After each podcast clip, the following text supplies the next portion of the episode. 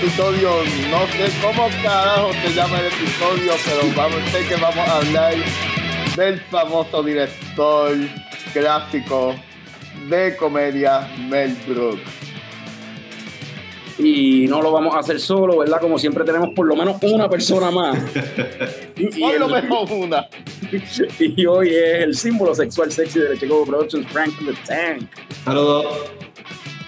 Frank, este, como mencionó Norbert, hoy vamos a hablar de Mel Brooks, famoso director de comedia. El tipo también tuvo su carrera como stand-up comedian, escritor, libretista, director, actor. Este, el tipo básicamente ha hecho de todo. Todavía, todavía hace cosas, todavía hace voice acting, todavía hace un par de cositas que a sus 90 años tiene. 95. una bestia. 95, el tipo es una bestia y está como Coco. al que esté sintonizando y no sepa quién es Mel Brooks, este episodio, ay, by the way, el episodio, se llama Mel Brooks Slam. ok. Este, pues este es Mel Brooks. Para el que no sepa, de seguro lo reconocen de las películas más populares de él son pues Spaceballs, que es una parodia de Star Wars, y este la parodia de Robin Hood, aunque yo, no me acuerdo si él sale en esa, pero la otra bien popular de él, por lo menos para nuestra generación, yo creo que fue este eh, John Frankenstein, que era una parodia también del, de la historia de Mary Shelley de Frankenstein, que era en blanco y negro y era... Pues, ah, John Frankenstein es una película viejita, pero es una película trascendental que siempre está de alguna manera en el gaze del pop culture. So, sí, lo vivimos nosotros y esta generación está, aunque sea viendo clips en YouTube, saben lo que es John Frankenstein al menos. So, sí, e, eso, eso es algo como que se está volviendo esta película como que timeless, ¿verdad? Que siempre bien trascendental, siempre va a estar en la eh, en el side de la, de la cultura popular en realidad es como que siempre va a haber un John Frankenstein aunque sea una referencia en el internet siempre para mí este verdad pues, digo que esas dos son las más populares porque por lo menos para cuando era chamaco yo lo que recuerdo es que esas dos eran las más que repetían en televisión se pasaban dando la Spaceball lo que era Spaceball y John Frankenstein la daban un montón sí en verdad que sí sí ¿qué te iba a decir Frank? Estaba pensando si había otra de, la, de las de que dirán mucho en televisión, pero es verdad, son esas dos. Esas dos eran las más. Después, por un tiempo, en los, ya en los 90s, creo que fue en los early 90s, late 80s, que salió la de Robin Hood, este, la parodia de, la de, la Robin Hood de Kevin Costner, pues ahí entonces esa se llegó a ver, la daban bastante, pero fue por un por ese tiempo nada más. Después Sí, yo, yo recuerdo, recuerdo haberla visto, la vi recientemente, pero recuerdo haberla visto para aquel tiempo. Eh, nunca se me va a olvidar lo del cinturón de castidad de metal. como que son cosas que sí que se le quedan en la mente a uno hasta después de viejo, pero sí, la daban, la daban mucho por ahí. Eh, este, tienes alguna forma que tú pudieses describir quizás un estilo particular de, de Mel Brooks? ¿Cómo tú lo o sea, que estas películas se supone que sean PG, ¿verdad? Para la época quizás, pero son medias raunchy algunas de ellas y, y, siempre hay, como que chistes de doble sentido y cositas así con connotaciones sexuales que para hacer películas PG me sorprende que, que The Cook Get Away With That. Lo mismo del cinturón de castidad y todas esas cuestiones, hasta en, en John Frankenstein hay un montón de chistes de esos así también. De lo del libido de Frankenstein cuando se transfiere para Ajá. Para el otro. Para el doctor. Este, ¿Y tú, eh, pues, ¿tienes algo que añadir a eso? En cuestión de estilo. En cuestión de estilo, vamos, vamos a decir simplemente spoof comedy. Eh, él es como que como el que el que popularizó esto de los spoof y hasta hasta hace poco todo el mundo quería hacer eh, este tipo de parodias. lo vimos mucho con, con las películas que se el título terminaba con movie, Scary Movie o Disaster Movie. Uh, Superhero Movie otra, Teen Movie, mierda así, que al punto de que se volvieron bien mierda. Pero el que popularizó eso fue Mel Brooks, fue el que lo comenzó todo, aunque eh, yo no yo no entiendo que The Producer sea un spoof como tal, pero yo me atrevo a decir que todo comenzó con I Anxiety, siendo un spoof de las películas de Alfred Hitchcock, uh, específicamente Vértigo, So, sí, es el padre de los spoof comedies. Yo, yo añadiría eso que yo creo que empezó desde antes que High Anxiety, porque Blazing Saddles vino primero y es básicamente una parodia de los westerns. Ok, si High Anxiety llegó primero, pues sí, eh, empezó con High Anxiety, sí. Blazing Saddles fue primero. Este, vamos a ir entonces. Y History of the World, que es una parodia de la historia del mundo. vamos, a ir corriendo, vamos a ir corriendo las películas uno a uno, ¿verdad? Este, por lo menos uno de los que estamos aquí ha visto una de, o sea, we got it covered. Hay algunas que las hemos visto los tres, hay algunas que las han visto dos, hay, hay, otras que las han visto solamente uno de las que estamos aquí. So, tenemos la filmografía de Mel Brooks covered, podemos correrla. So, Mel Brooks, este, yo estuve leyendo, mano, y el tipo, desde que era un teenager, a los 14 años, ya él empezó a trabajar en show business estando en high school. Este, no en show business directamente, pero sí como que en clubs y en áreas donde había pues club de comedia y, y hoteles que tenían shows y qué sé yo de, de, de, performance y esa cuestión, porque desde bien pequeño él fue con el tío al teatro, vio una obra de teatro y decidió que él quería hacer este, eso, estar metido en show business. Y empezando por ahí él fue moviéndose y moviéndose cuando terminó high school y entonces pues empezó a hacer stand-up eventualmente. Y de stand-up entonces después brincó a escribir como tal beats de comedia para otros comediantes y ahí fue que entró entonces en televisión. Yo no sabía que él era el que creó y era el escritor principal de la, de la serie de los 60 Get Smart, que era una, un spoof, una parodia de James Bond y de estas cuestiones de superespía. No sabía eso, qué interesante. Oh, él era interesante él era uno de los, los, escritores principales de Get Smart y eso no, no lo sabía, el tipo ha estado en 20 mil cosas. Y después fue que entonces logra tener, y también él trabajó con, en Broadway también, en diferentes obras de teatro y escribiendo obras de teatro, o sea, en Broadway no, en teatro. Pero entonces después fue que se le, después se decide mudarse para Hollywood con el, un panita de él con quien ellos hacían como que un dúo de comedia, un performance que ellos hacían. Y se habían mudado para allá, para LA, para Los Ángeles, para Hollywood, bla, bla, bla, y allá estaban ya metidos en televisión, haciendo sus performances en shows de televisión, este, escribiendo episodios para comedia y esa pendeja, y le, se le da la oportunidad de, de, dirigir una película, un libreto que él llevaba desde hace tiempo dándole vueltas en la mente a esta historia de un musical de Hitler. y ahí es que nace The Producers de Producers en el 1967, la primera película dirigida por el show. Frank, tú me puedes decir este, la, la, la, premisa, dile, la, la, premisa de, de, Producers, adelante. Este producer ya que está eh, después de, su, de sus años de su, prime, ya sus obras de teatro han sido unos failures, debe chavos en todos lados, este, conoce a este accountant y entre ellos dos como que se me ocurre esta idea de, eh, como es, eh, jugar con los números de, lo que cuesta el, play que ellos supuestamente van a hacer, para embolsillárselo, y entonces tratan de hacer este play que, que, ellos quieren que sea un failure en el box office para que lo cierren y pues, lo declaren un flop y ellos se queden con los chavos. Pero entonces, bueno, hasta ahí lo dejo, voy a bueno, la película es del 67, you can spoil away, no hablar de lo que sea ahí, ¿verdad? Como que... De esa película pues está, hay otras versiones también, está la del 2005, que es la que yo había visto inicialmente. Hoy vine a ver la original y es súper funny. Aún siendo del 67, película viejísima.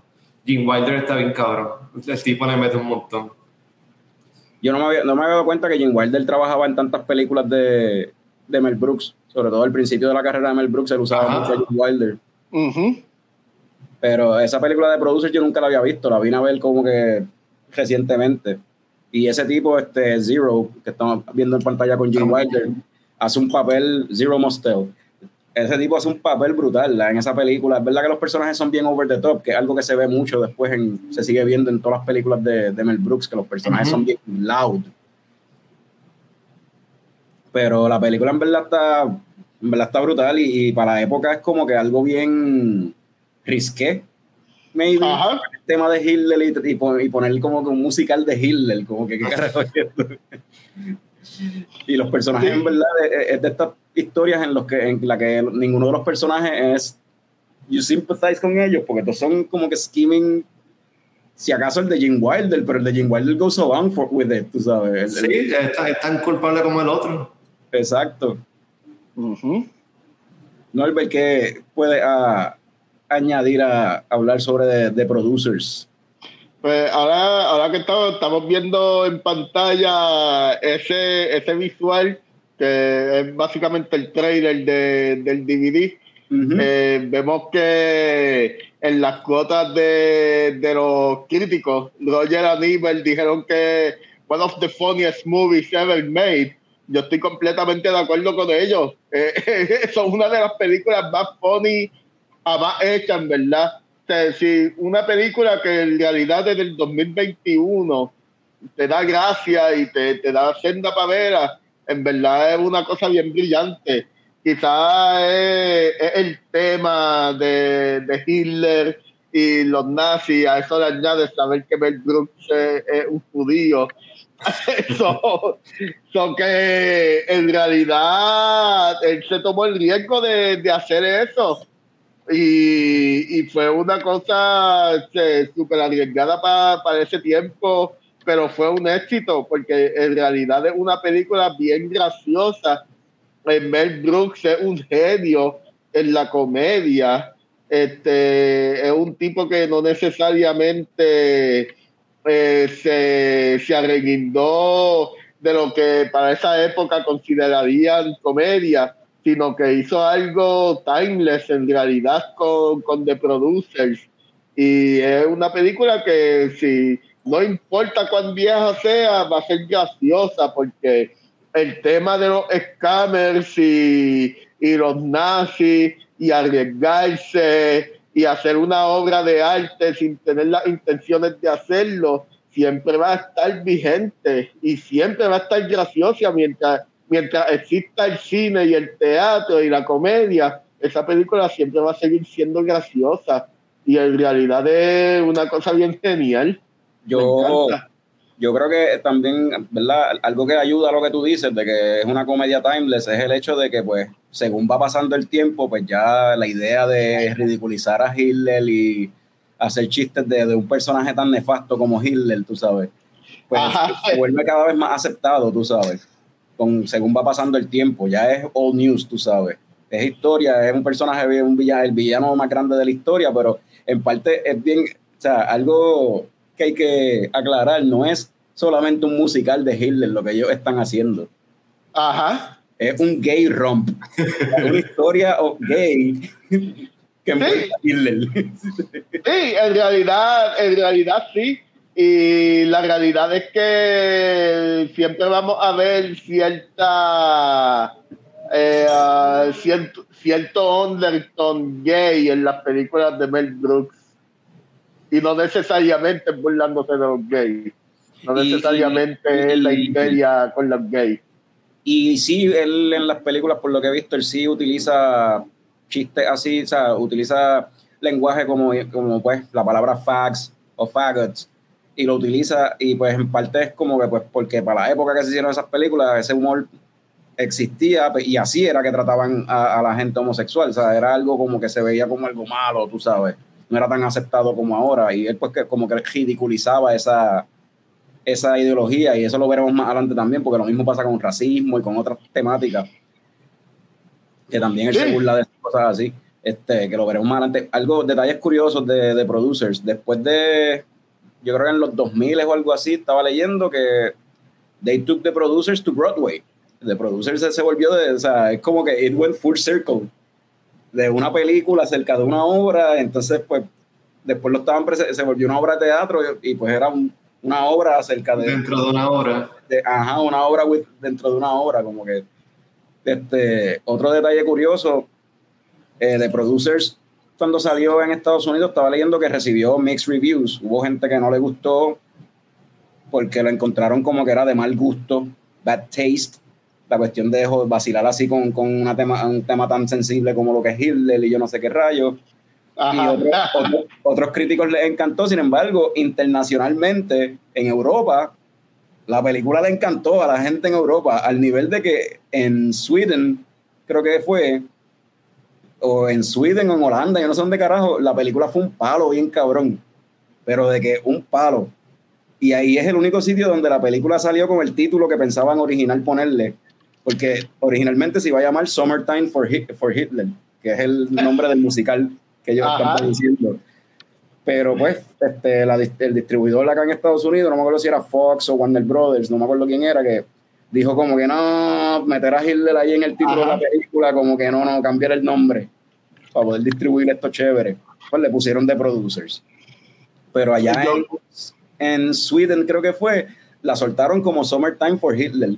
La película fue un palo tan cabrón que todas las demás películas, que casi todas las demás películas que salieron de fucking este, de Mel Brooks en ese país, se llaman Summertime for algo. Summertime for, ah. como que por ejemplo, como que, qué sé yo, este Blazing Saddles, yo creo que se llama Summertime for Western o algo así. Ok. ¿Entiendes? Este Spaceball se llama Summertime for Space. Todas se llaman Summertime for algo. Como que vete para Pues, hermano, me acordé, me acordé mucho de esta película alemana que salió hace como seis años, eh, se llama Look Who's Back, y es esta comedia que trata de Hitler volviendo a estar vivo, regresando ahora para el siglo XXI.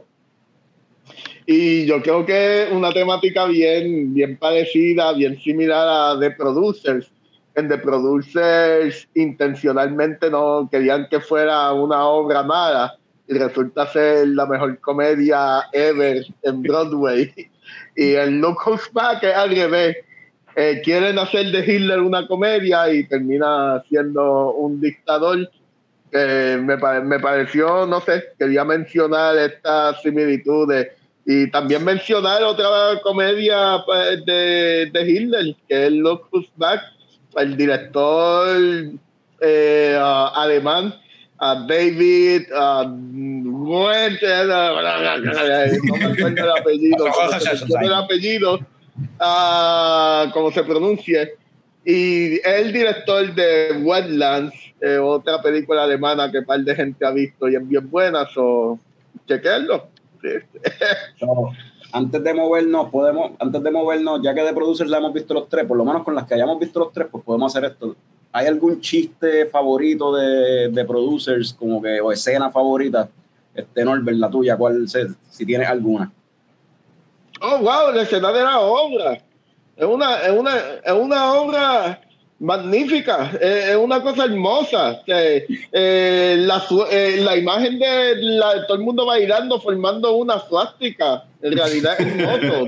es como que, mano, esto es, esto es sátira de verdad. de eso se trata la sátira, de provocar la gente y hacer de una suástica una obra de arte. de verdad hay que dársela me encantó. La, escena de la obra es full mi escena favorita de la película.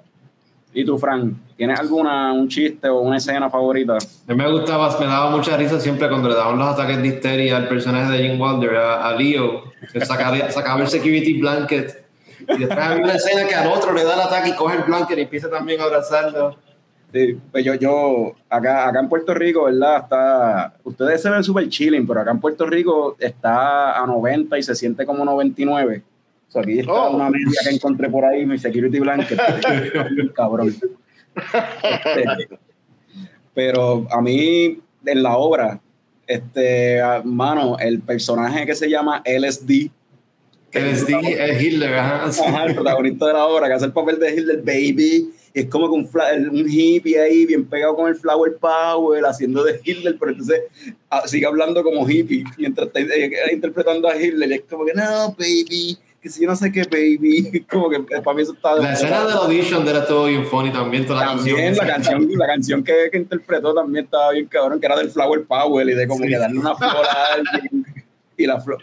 Otro sombrero más que se pone este Mel Brooks, compositor, porque muchas de esas canciones, las letras las hace Mel Brooks. Las escribió él mismo. Este, del éxito que fue de Producers, Overseas, y, y, los críticos le encantó de Producers, pero la audiencia como que eh, no les gustó tanto, pero pues eso garantizó que Mel Brooks pudiese seguir trabajando en Hollywood y hicieron otra película por el, producida por el mismo tipo. Ellos hicieron como que ese dúo de, que sé, el tipo, no me acuerdo ahora el nombre, pero él, él siguió produciendo varias películas de, de Mel Brooks. Pero ahí entonces hicieron The 12 Chairs, que yo soy el único que la ha visto este, que esa es una, es basado en, es basado en un ¿Qué pasa, este? ¿Qué está pasando, Carlos? Pues vamos a dejar a Norbert ahí entonces. no, pues este es basado en un libro, una novela rusa y es acerca de después de de la caída, de una de estas transiciones después de la revolución soviética, que entonces ya no era Rusia y entonces ahí es que era la Unión Soviética, era, yo no sé, porque yo no sé bien la, historia de, Rusia.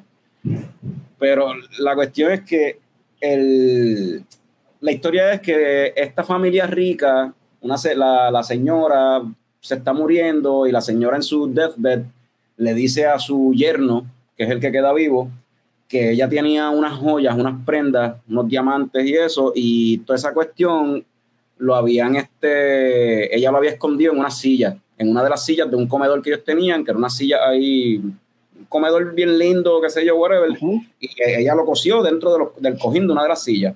Y era una mesa, un, un dinner table de 12 sillas.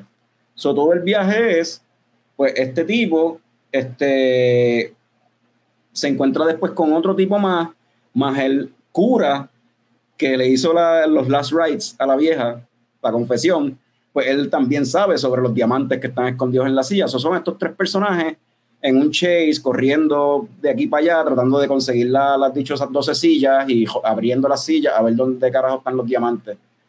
Eh, la yo la encontré, estoy buscando aquí el trailer para ponerlo así mientras estamos hablando, pero en verdad si no lo encuentro, ni lo pongo, porque la película... No me diga que ni el trailer aparece. es como que, No, el, trailer aparece, lo tengo por aquí, pero es que, es que de verdad la película. La película no es muy buena. Hablando claro, la película. Norbert, tú me mencionaste, ¿verdad? Que en. Y ahí está loading, ¿viste? Se quedó loading, pero este, tú me mencionaste que tenía en Rotten Tomatoes como que 80% o algo así de, de rating. Más. Tiene, tiene buenos ratings en Rotten Tomatoes. Está fresh bueno, yo, yo, pues yo no entiendo cómo. Yo no entiendo cómo. Yo estaba leyendo que cuando la película salió, la película en realidad fue un failure. Esta es la primera película de Mel Brooks donde Mel Brooks sale como actor, que hace ese cambio que estamos viendo en pantalla, haciendo papel de, un bojachito. Ajá. Y este, pero la película es bien dull, o sea, bien como que aburrida. O sea, los chistes no dan risa los personajes, en verdad, al igual que en, la película anterior, pues son personajes que tú no simpatizas con ellos, son gente este, despreciable en realidad. Este, pero por lo menos en la otra era, había un carisma dentro de esos personajes, daban risa. Aquí, en verdad, estos personajes no dan risa, no, no, no, no sé.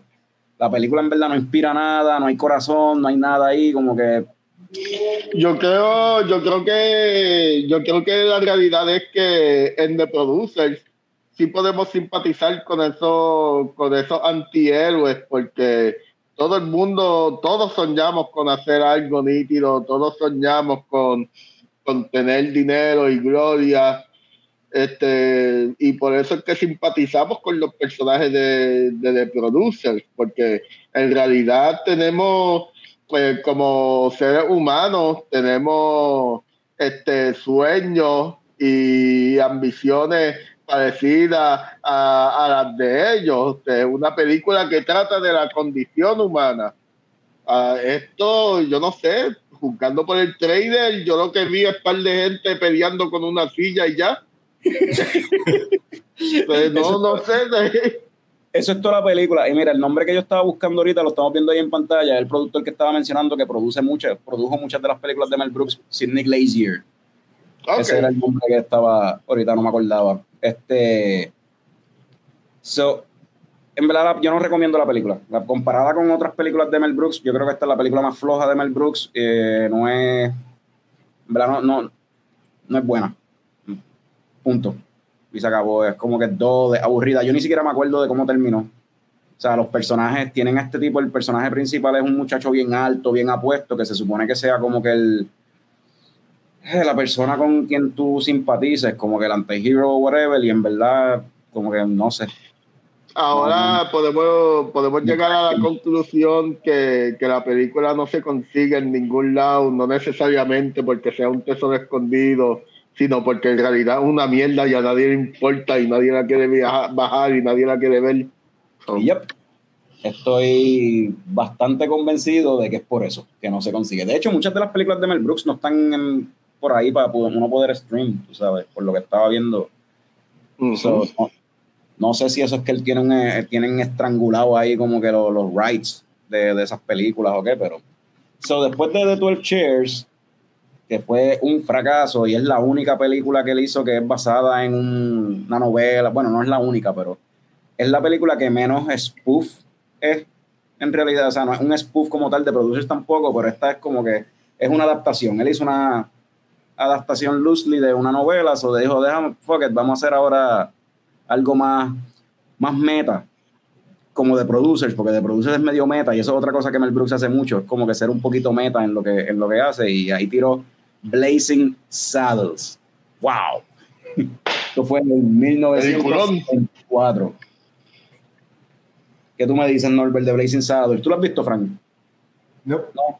Cuéntame, Norbert, ¿qué tú, ¿qué tú me dices de Blazing Saddles? Mano, tan graciosa, me, me encanta me encanta, eh, siendo un fan de los westerns, viendo una spoof de los westerns, bueno, eh, es súper nítido y lo inesperado que es el desenlace de la película. este, de uh, Breaking the Fourth Wall to another level, tú sabes, como que eh, el top de, de Breaking the Fourth Wall esa película, en verdad, a niveles ridículos. So, en verdad me encanta. Miren ahí, también, también tienen una cinematografía bien linda, eh, como todos los westerns. Bueno, eh, ya hay que odiar de esa película. Mira para allá. Mira qué cosa Mira, mira eso, mira eso. Rompiendo esquema. En el 74, pa, la película se trata sobre un negro en, la época de los westerns que lo hacen alguacil, lo hacen sheriff. Ah, y sale Jim Wilder nuevamente, trabajando con Mel Brooks. Y para mí está tan nítido esa idea de, eh, el, un, o sea, es bien cargada racial, en cuestión racial la película, porque la premisa es en realidad es que ese tipo que estamos viendo ahí, esos dos, ellos están construyendo unas vías, un ferrocarril que va a pasar por el medio de un pequeño pueblito. Y ellos lo que están es skimming alguna forma de que la gente se vaya para el carajo de ese pueblito para ellos poder no tener resistencia para cuando vayan a pasar el ferrocarril por ahí, porque pasa el chavo. no importa, o sea, y esto es algo bien, bien identificable y una historia bien curiosa porque esto pasa, tú sabes, a veces van a ensanchar una cajetera o quieren pasar el gasoducto por un, barrio pobre y quieren y obligan a la gente, o sea, lo expropian. So es basically, mírame el Brooks ahí haciendo del gobernador o el alcalde. So, Para hacer que la gente se vaya, ellos deciden como que, mano, nada ha funcionado, pues, ¿qué hacemos? Vamos a darle a este chojo de blanco racista un sheriff negro. Y ellos no van a soportar eso y se van a tener que ir, van a dejar irse del pueblo. Ajá. so, ahí es que empieza la pendejada de la comedia, porque es como que este tipo, pues, un negro, lo hicieron este, lo hicieron sheriff, y el tipo entonces, mira, es un trailer de algo que no es. Este. Sí. Lo hicieron sheriff y el tipo entonces pues está tratando de ganarse a la gente, pero en realidad lo que está es tratando de hacer que su estadía como sheriff dure lo más posible, en realidad. Y ahí entra el personaje Jim Wilder, que era un borrachito que él encontró en la celda, y pues resulta que Jim Wilder es un es más, mucho más que un borrachito. Vamos a dejarlo ahí. Porque la película es vieja con cojones, Fran no la ha visto, y esa, esta no es como 12 Chairs, esta sí se recomienda, y el final, mano. El final está me encanta, me encanta el final. Y sí, el tema del ferrocarril ah, tiene, tiene un tema bien parecido a Once Upon a Time in the West, de Sergio Liode. Y volvemos, los temas, los temas que Mel Brooks tocaba, eh, mucha gente subestima a Mel Brooks en el sentido de que lo ven como el director de Space Boys, de la parodia de Star Wars. Y mano, para esa época, Mel Brooks, mira los temas que estaba tocando, estaba tocando temas raciales, estaba tocando temas de gentrificación, estaba eh, subversing eh, la industria del cine. Ahí viene eh, cuando el desenlace de la película, que es el Kirkal, Breaking the Fall, bien cabrón. Bueno, estaba haciendo unos temas que ahora mismo todos los directores, eh, hasta por joder, hacen esos temas. Pero Mel Brooks lo estaba haciendo cuando, cuando nadie lo estaba haciendo en comedias. o hay que dársela. Y lo funny, que, lo funny de Mel Brooks es que él toca estos temas en comedia, pero de una forma, porque el tipo de comedia de él, ¿verdad? Como mencionaba, mencionó Frank al principio, que es como que eh, raunchy. Pero no es tan solo raunchy, es raunchy al nivel de, de shocking. Como que él trata de, de shocking. O sea, él, se, él se, le gusta irse por la línea controversial. Y de hecho, en entrevistas él ha dicho que supuestamente la comedia de él se deriva de, de furia, de anger. De mucho anger que él siente por la cuestión de cómo lo trataban en algún momento por ser judío y por ser bajito, Anger por no haber conocido a su padre, que murió cuando él tenía dos años. O sea, Anger, ah, básicamente él decía que él odiaba a Dios y a todo el mundo. Y por eso también tú ves que él se vacila la religión mucho en las películas también. Hay una escena en, Blazing Saddles que dicen, vamos a sacar a esa gente del pueblo quiero contratar, búscame a todos los mercenarios, a los violadores, a los robabancos, a los robatrenes, a los de estos, a esto, lo otro, y a los metodistas.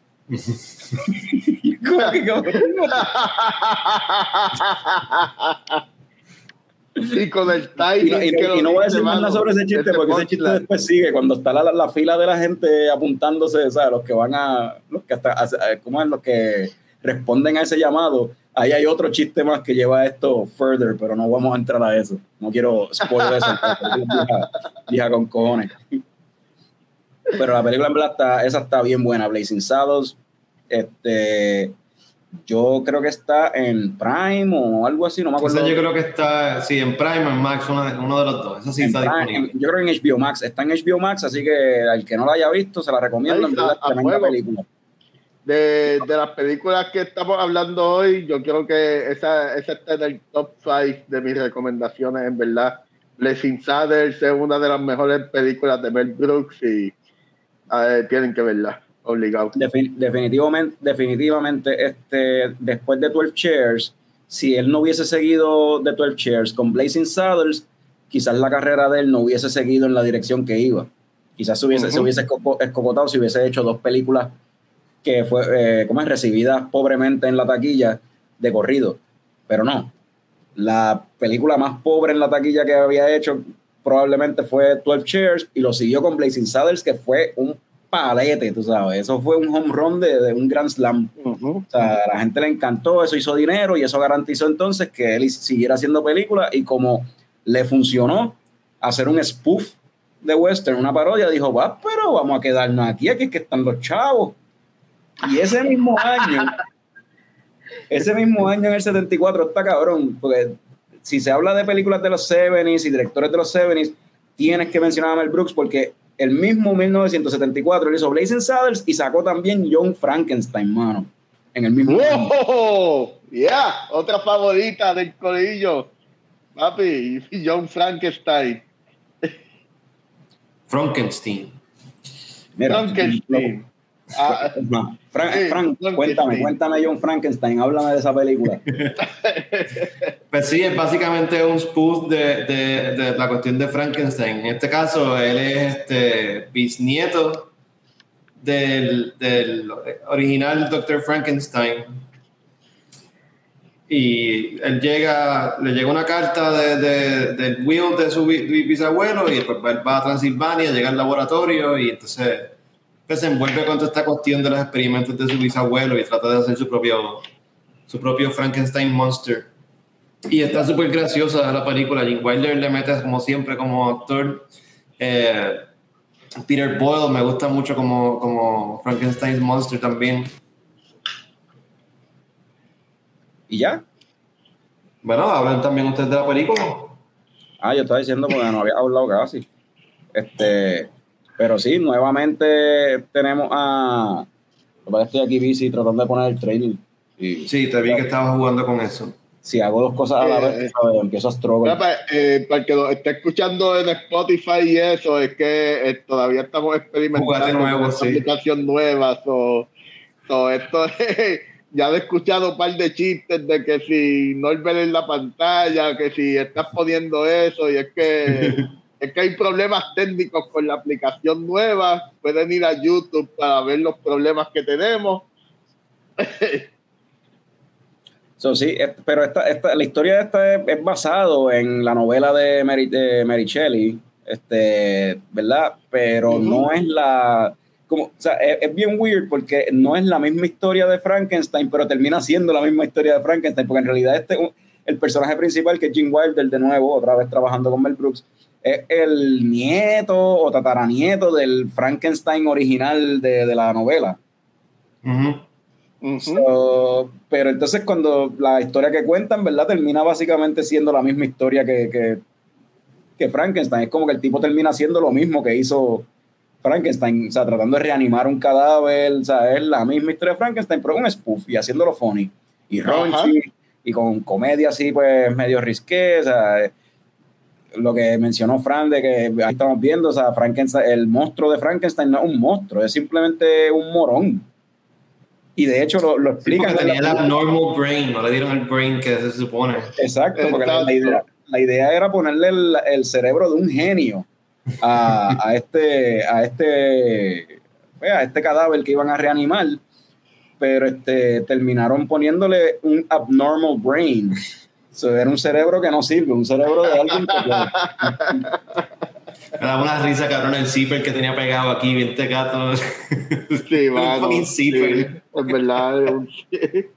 Y esta película salió en el 74, pero a propósito la hicieron en blanco y negro para darle ese feeling como si fuera una película de terror de, de, Boris Karloff o, o sea, de esa época, ¿entiendes?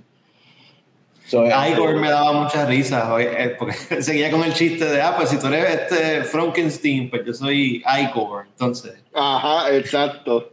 Y el hop, que se lo seguía moviendo de sitio. Pero espérate, tu hop no estaba en el otro lado. Ah.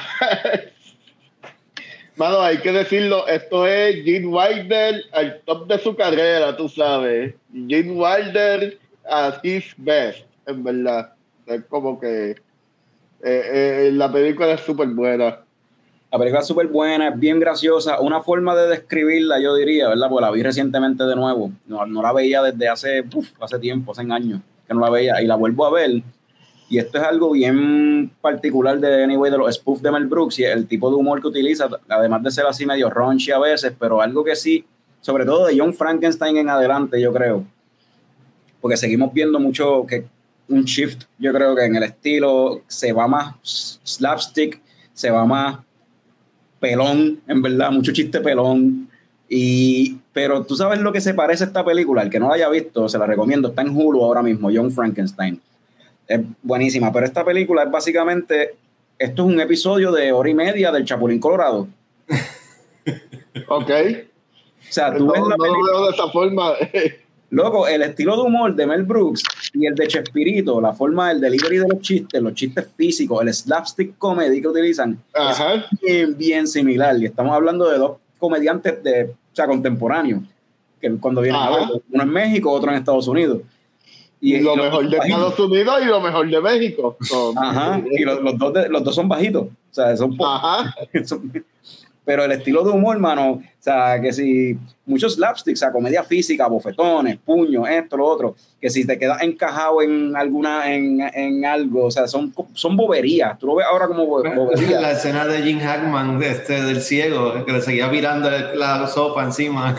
Ajá, y el, Frankenstein Monster, los gestos del Frankenstein Monster, la actuación es bien, es similar a como a la comedia que uno ve en Chespirito, como que poniendo la haciendo muecas, o sea, esa, comedia así bien física. Sí, en verdad, sí. O sea, yo no, no, acuerdas los episodios de Chapulín Colorado cuando eran así de, de misterio o de, o de, de, de, Halloween. No contaba con tu astucia, mano. No lo había visto de esa forma. ve, John ve, un episodio de, de, de, Chapulín Colorado, de esos episodios donde, donde el profesor Girafales hace papel de Frankenstein o de momia o una mierda así. Esos episodios así. o de cuando vienen los marcianos que tratan de ser como que bien spooky, como si fuera terror. Ve uno de esos episodios y entonces ve John Frankenstein para que veas lo que te digo. Es bien, la, es bien similar, es bien over the top ¿verdad? Está bien cabrón. Si te gusta el Chavo del 8 y no has visto John Frankenstein, tienes que ver John Frankenstein, tú sabes. Mano, en verdad, este, en verdad está cabrón. no lo había visto de esa forma. Y este es el segundo episodio de, de, Slam que hablamos de Chespirito corrido. Sí. En el, episodio pasado hablamos, ah, ¿verdad? Sí, por la bruja del 71. la bruja del 61, sí. So, Después de Silent Movie vino High Anxiety, que Norbert la mencionó al principio, y me dijiste, Norbert, me dijiste que esto es una parodia, entonces, él siguió con los spoof entonces, porque esto me, me estabas diciendo que es una parodia entonces de, de Hitchcock. Es un spoof de Hitchcock, es un spoof de las películas de Hitchcock, me imagino para, para esa época, imagínate, Hitchcock todavía considerado como uno de los mejores directores, eh, el término Hitchcockian todavía se usa en cuanto a gente que hace reviews de películas y eso, críticos de cine. Uh, esto es un Hitchcockian. Uh, la, la, trama es la misma de Vértigo. Eh, este tipo que le tiene miedo a la altura. Eh, en el caso de ¿ves? tribute to Alfred Hitchcock. Eh, en el caso de, de la High Anxiety, es un psicólogo que le tiene miedo a la altura. Y aparentemente, yo estoy teniendo una mala conexión porque todos los trailers que trato de poner se quedan loading, mala mía. Sí, sí. Eh, el Liberty, ponte para tu número, de tanto que cobran y mira para allá. Yo pensaba que con, con ATT se iban a poner peor, mejor, pero mira.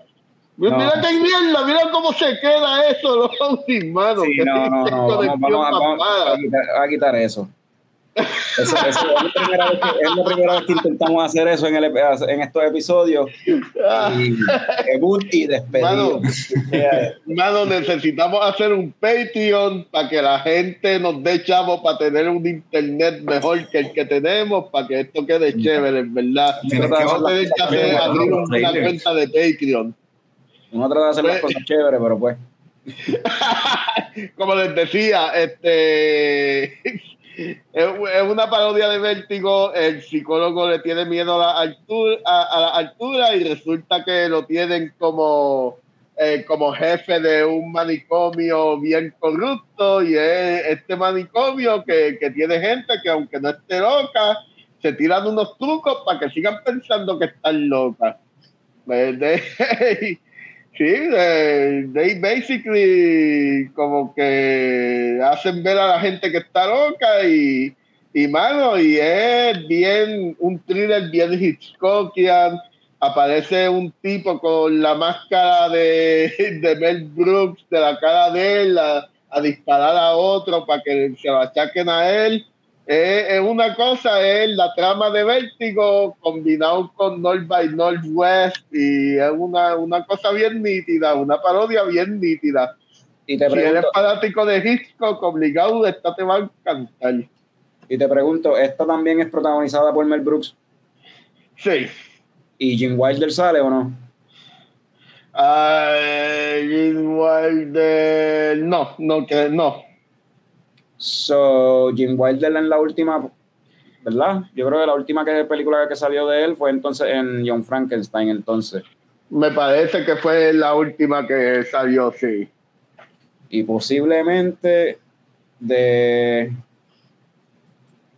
bueno, y, y entonces, pues ahí con High Anxiety, Silent Movie, ok, Silent Movie, High Anxiety, dos películas de corrido protagonizadas por él mismo. So, oye, brincamos de John Frankenstein a High Anxiety. En realidad, antes de High Anxiety salió Silent Movie. Estoy mirando acá, pero no importa. Y alguien había brincado porque no lo habíamos visto o algo.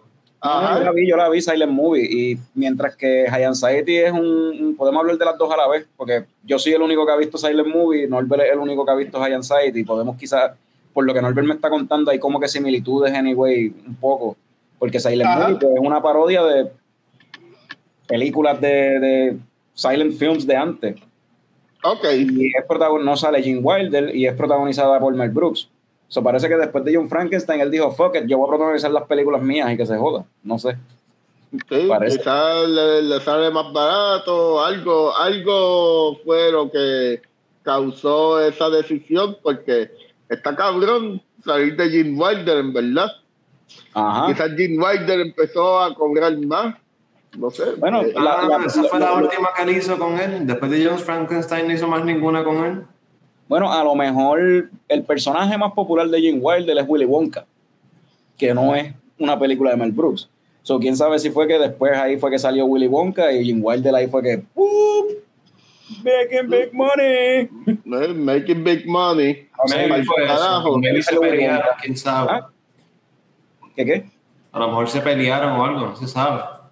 ¿Quién sabe? Sí. Puede ser. O a lo mejor pasó, pasó algo parecido a. qué sé yo, hay otros directores que. Hay otros actores que dejan de, trabajar con sus directores. Eh, ben Affleck dejó de trabajar con Kevin Smith desde que se había ganado un Oscar y eso, es como que después de Chasing después de, de Dogma le dijo, no papá, Ben Affleck no trabaja ni con Matt Damon. Bueno, ahora salió una película The Last Duel que... y también hizo una con Kevin Smith no hace tanto. ¿Ah? Sí, la de, la de James Silent Bob nueva, él volvió a salir. Ah, sí, él sale ahí. Sí. Sí, sí, él sabe. Todavía hay cariño, todavía hay cariño, que se ha hablado hoy, Norbert. Todavía hay cariño. Hable mierda, pero ustedes saben lo que quiero decir. Pues mira, eh, Ajá. Y para corregirme a mí mismo, eh, Ben Affleck sale en Jersey Girl. So, realmente no había dejado de, de trabajar con Kevin Smith. So. Esa película nadie se acuerda de ella, güey. Nadie se acuerda anyway, so. Carajo. Pues Silent Movie, ¿verdad? Lo que dije, es un spoof de los Silent Movies de los 20s y whatever de antes. Este, y adivinen qué. La película es un Silent Movie. ¿Verdad? Sí. Una película en el 1976 y es solamente hay una línea de diálogo. ¡Ah, wow! Eh, la, línea de diálogo al principio. la línea de diálogo es entre medio ahí es un chiste de por sí. Está cabrón, porque esta es la, la historia, la, de nuevo, meta. ¿Sabes?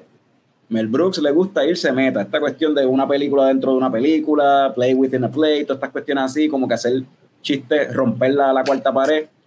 Esta película es un spoof de la industria de Hollywood y de las compañías de producción en general. Y eh, la trama es que este productor llamado Mel Fun, interpretado por Mel Brooks, y sus otros dos, pues, asistentes o compañeros, amigos, whatever, este, que son, parece que son small time producers, y él es un director que está tratando de hacer un comeback, porque su carrera se fue a la mierda por el alcoholismo. Se está tratando de hacer un comeback y le está tratando de vender el estudio la primera película muda en 40 años. Vamos a tirarle un silent film in this day and age. Y el estudio está como que, cabrón, pero tú eres loco y no le dicen, le dicen que no. el jefe del estudio. El jefe, el estudio como tal está a punto de irse a pique porque va a ser absorbido por un conglomerate de New York que se llama Engulf and ¿cómo es que se llamaba? Engulf and Consume. Se llamaba el Appropriate, ok. Wow. Entonces, lo cual es Engulf and Consume, un play on words y es basado en la compañía Golf.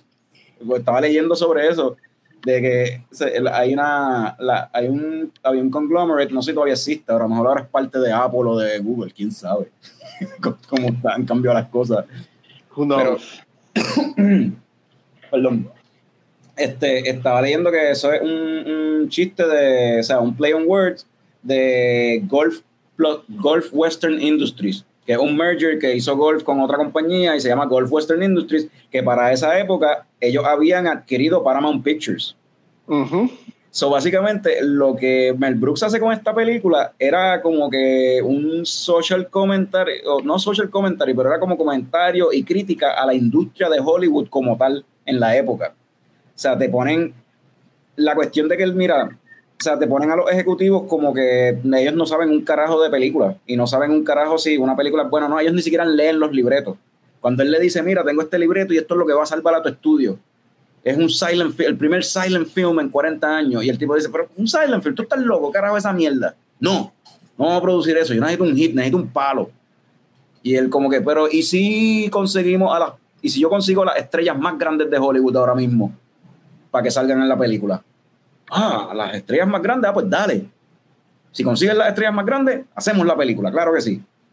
So, la película es estos tres cabrones, es como que bit after bit, un montón de sketches de estos tres cabrones buscando las estrellas más grandes de la época para que salgan en el silent film. Sale James Caan, sale Paul Newman, sale este, eh, este, ay, este, esta mujer, ay, Liza Minnelli, este, sale Burt Reynolds es el primero que, que consigue. Oh, wow. O sea, sale, que sale la gente más famosa de esa época. La gente más famosa de la época, playing themselves, versiones, o sea, spoof de, de themselves. de, de themselves, sí. So, silent film, mano, y es silent, no hay diálogo, es con title cards, como las películas de los 20s, la forma en que se, como se mueven, o sea, aunque es a color, es como las películas de antes, como que el, es más, ah, es que el fucking internet no me deja, iba a poner el thrill pero como que esta cuestión, tú sabes que en los silent films usan mucho como que speed up cámara, como que la gente así, moviéndose más rápido de lo que la gente en fast. Eso lo utilizan un montón en la película. O sea, o sea, el primer chiste de la película, ellos vienen, ellos se pasan jangueando por todos Los Ángeles y Hollywood en un cajito convertible súper cabrón, un cajo antiguo bien chulo. Y están los tres en el cajito ese convertible sin capota y de momento miran así en una esquina y sale el title card. Ah, esa mujer está bien preñada. Deberíamos ofrecerle, darle pon hasta el hospital So, la señora, la mujer viene, entra, se, se sienta en el asiento atrás y el cajo se, se huilea y se van así huileados por ahí. Por todo. Ese es el primer chiste, ¿entiendes? lo que te quiero decir. Y la película está súper nítida. Si te...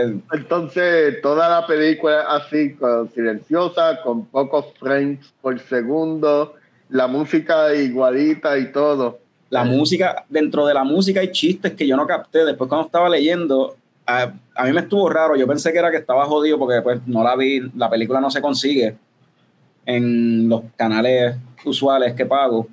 So, la conseguí por otro lado y la estaba viendo y pensé que era algo que estaba jodido del audio, porque hay una escena que te enseñan así como que un, este, un span así de, de New York, creo que es el Skyline de New York y sale una y tienen un score de música y de momento para y empieza otra música. Y yo pensé como que, pues, no sé, algo, el audio está jodido porque pues esta versión, no sé, no es oficial. No, eso es un chiste, porque te están enseñando un Skyline de New York, la canción que te están poniendo se llama San Francisco, paran a mitad y entonces empieza una canción que se llama I Love You Manhattan. si tú no sabes, esta película tiene un humor tan y tienes que saber de movies y de score y toda la mierda. Mel Brooks es un genio. Y es como si a mitad se hubiesen dado cuenta, lo que esto se dio cuenta, como que, oh, espérate, esto no es San Francisco. Y Definitivamente, Mel, Brooks debe estar en la lista de tus, los directores favoritos de tus directores favoritos, en verdad. Es como que, wow. Eh, él sabe, sabe lo que está haciendo y todos esos chistes internos para gente de eso, esta película se nota que tiene mucho chiste interno para la industria de Hollywood. O sea, los críticos mm. quedaron locos con esta película, le encantó esta película, sobre todo porque saben los inner workings de Hollywood y la película lo que hace es criticar a los ejecutivos en Hollywood. O sea, en verdad está súper nítida, está súper fun. Al final, el final de nuevo, o sea, Mel Brooks yo creo que es un monstruo en los third acts. Los third acts de sus películas siempre como que aceleran el pace y como que se vuelven un, caos y un mayhem cabrón casi siempre. Sí. Porque pues de Producers, que, es la obra, hijo de puta. Este, en John Frankenstein, el third act, que está haciendo la pendejada de la transferencia de cerebro y de esa jodienda, bien cabrón. y, el, y, el, cabrón este con el brazo de madera. Sí, super, super funny, todo de cantar. Y, y, y, que, ustedes quieren de. I finally found you.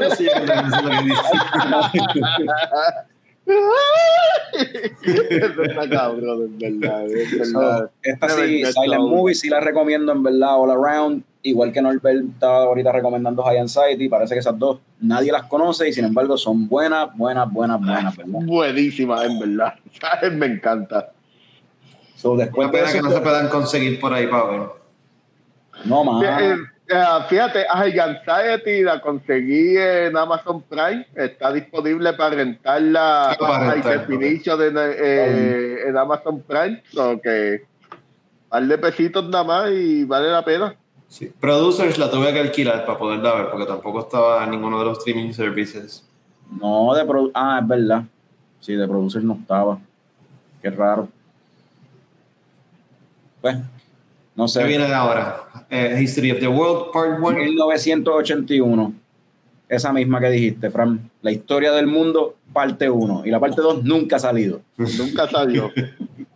Esa, coño, cuatro años después de, de, haber hecho la de High Anxiety. Fueron varios añitos ahí que no hizo, que no hizo película. me imagino que estaba trabajando en otras cosas, ¿verdad? Entre el 77 y 81, pero Sí, eh, él, producía, producía otras cosas, actuaba en otras, sí, él siempre estaba ocupado. Pues, él fue uno de los productores, aunque no sin, o sea, uncredited, de The Elephant Man eh, en el 80. Eh, produjo Fatso con Anne Bancroft, que de hecho Anne Bancroft también sale en Silent Movie, una de las actrices que están y Anne Bancroft era una actriz en los 70s que era conocida por sus piezas musicales y de bailar, o sea, era una dancer. O ella bailaba y en la película no la para nada utilizan. Tiene una pieza que tiene que ver con música, pero ella no baila. O sea, lo que, lo que baila es bien mierda. Es como que a ese nivel de, de o sea, la crítica de, de la película. Como que, mira, tenemos a la bailarina más puta de la época en Hollywood y no, y, no vamos a ponerla a bailar, la vamos a, le vamos a dar tres vueltas y para el carajo. ¿Cómo que?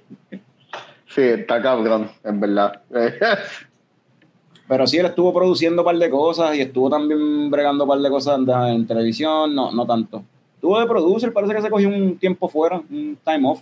Ahí lo, lo cogió suave antes de History of the World Part 1 y pues hablando de spoofs, esto es básicamente una, una, un spoof de la historia de, de, la Tierra. Es Part 1 y Part 1 solamente este, cubre de los tiempos del Viejo Testamento hasta creo que la, la Revolución Francesa. Vamos a ver qué, qué otros temas toca Part 2 cuando salga. Cuando salga. Esto es como buscar el diario de ADD.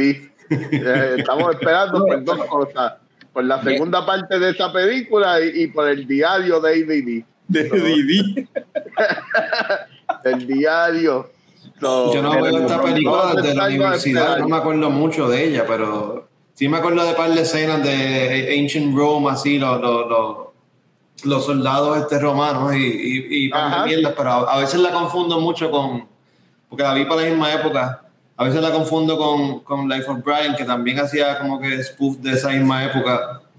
algunas de las escenas, como trato de pensar en ella, no sé si estoy pensando en Life of Brian o en, esta. Pues ah, fíjate, eh, curiosamente yo puse las dos películas eh, en el mismo movie night en la central en Isabela hace, hace par de años. Me acuerdo que fue para Domingo de Resurrección y quise hacer algo bien, un spoof religioso. Puse Jesucristo Superstar, Life of Brian y History of the World Part 1 y me acuerdo que el flyer era una cosa bien parecida a los libritos de las iglesias católicas eh, que te daban en la misa eh, los domingos por la mañana. Eso, esa era mi intención. Mi intención para eso fue ofender a la gente bien duro. sí. Eh, y aparentemente lo logré porque ese movie night puedo contar con las manos la gente que fue Pero el flyer, el flyer corrió por toda Isabela y por toda Aguadilla. El gigante, el gigante gentil y yo fuimos. Sí. y yo estaba, sí, esas dos películas a mí me gustan mucho, este History of the World y Life of Brian, ¿verdad? Son ¿Y qué tal Jesucristo Superstar? Ah, tremenda. No, y tú pusiste la versión en español, que era con la voz de Camilo VI. Papi, yo puse la voz de Camilo VI ahí, puse la poquita gente que llegó a gozar, papi. ¿Sabes? ¿Cómo que? Mira, este, además de la Revolución Francesa, o sea, llega hasta la Revolución Francesa, pero hay una parte que toca la, la, Inquisición española, y si no me acuerdo, la escena al final tiene que ver con lo de la Inquisición española, ¿no? Este, pues en la escena del musical. Eh, el eso, es como un callback de producers cuando vienes a ver. Ajá. Y es de la Inquisición española. Y es una cosa que, que está cantando bien lindo y es como que así recreando la Inquisición española como si fuera una cosa bien linda. Y, y en realidad es como, es mi escena favorita. De hecho, es la única escena de la película que me gusta y es la única razón por la que lo puse en el movie night de esa escena. ah, ¿no te gusta el resto de la película? El resto de la película, mm, especialmente cuando, cuando es la Revolución Francesa, como que grajeándose las tetonas y diciendo It's good to be the king, como que, que, carajo. Con el Donald ahí. Eh, exacto, exacto. Y es como que, que, tú me estás diciendo aquí que, que tú eres un bellaco. bueno, pero eso, eso, eso, yo quería tocarlo ahorita, para que qué bueno que llegamos. Sabía que íbamos a llegar aquí en History of the World a este, a este tema. Porque en realidad, el principio, desde, la, desde The Producers, es, aunque sí él ha tocado temas de, de ¿cómo es este? De cuestión de racismo y de cuestión de de, pues, de los homosexuales y estas cuestiones, lo toca de una forma que es como medio shocking, pero a la misma vez se está burlando de la forma en que la gente lo ve. Pero en la parte de sexismo, Súper sexista en la, la parte de, de, machismo, sexista, eh, objectifying women, Ahí Mel Brooks peca por todos lados, ahí no hay sí. no hay, no hay cómo esconderlo, sí. All the way from the producers hasta todas, o sea, todas las películas. Producers con la secretaria, sí, Young Frankenstein también, sí, sí. Sus primeras películas, él trabajó, un par de esas películas trabajó con la misma rubia, no, no me acuerdo el nombre de la actriz, pero es la, es la misma, la misma rubia que que sale en John Frankenstein y también sale en High Anxiety. Es la misma actriz, básicamente.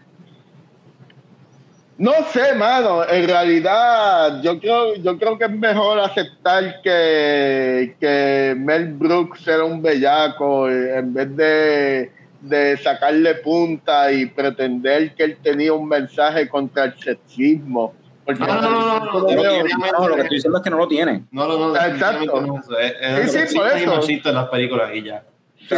ahí él no tiene perdón, lo, es sexista, es machista, es bien bella, objectifying women, o sea, full, o sea, desde todas las películas, todo el tiempo, o sea, en mismo de Producers, la tipa esta que se ponía a bailar, como que go to work, o sea, es un, es de, es de, cuando el tío le dice a Wilder, I got a new toy. Ajá, a new toy, loco, toy. o sea, ahí esa parte, Mel Brooks ahí peca por todos lados, ahí no hay perdón. Tú sabes, Mel Brooks era básicamente el gángster de, de, Estados Unidos en esa época, el, el gordo por ser Y, fue, y siguió empeorando con los años, porque en, en, Robin Hood, que ahorita hablaremos de ella también, tú sabes. Sí, sí, por eso. otro nivel. y de nuevo lo que dijo ahorita, estas películas eran PG, no eran PG-13, eran PG.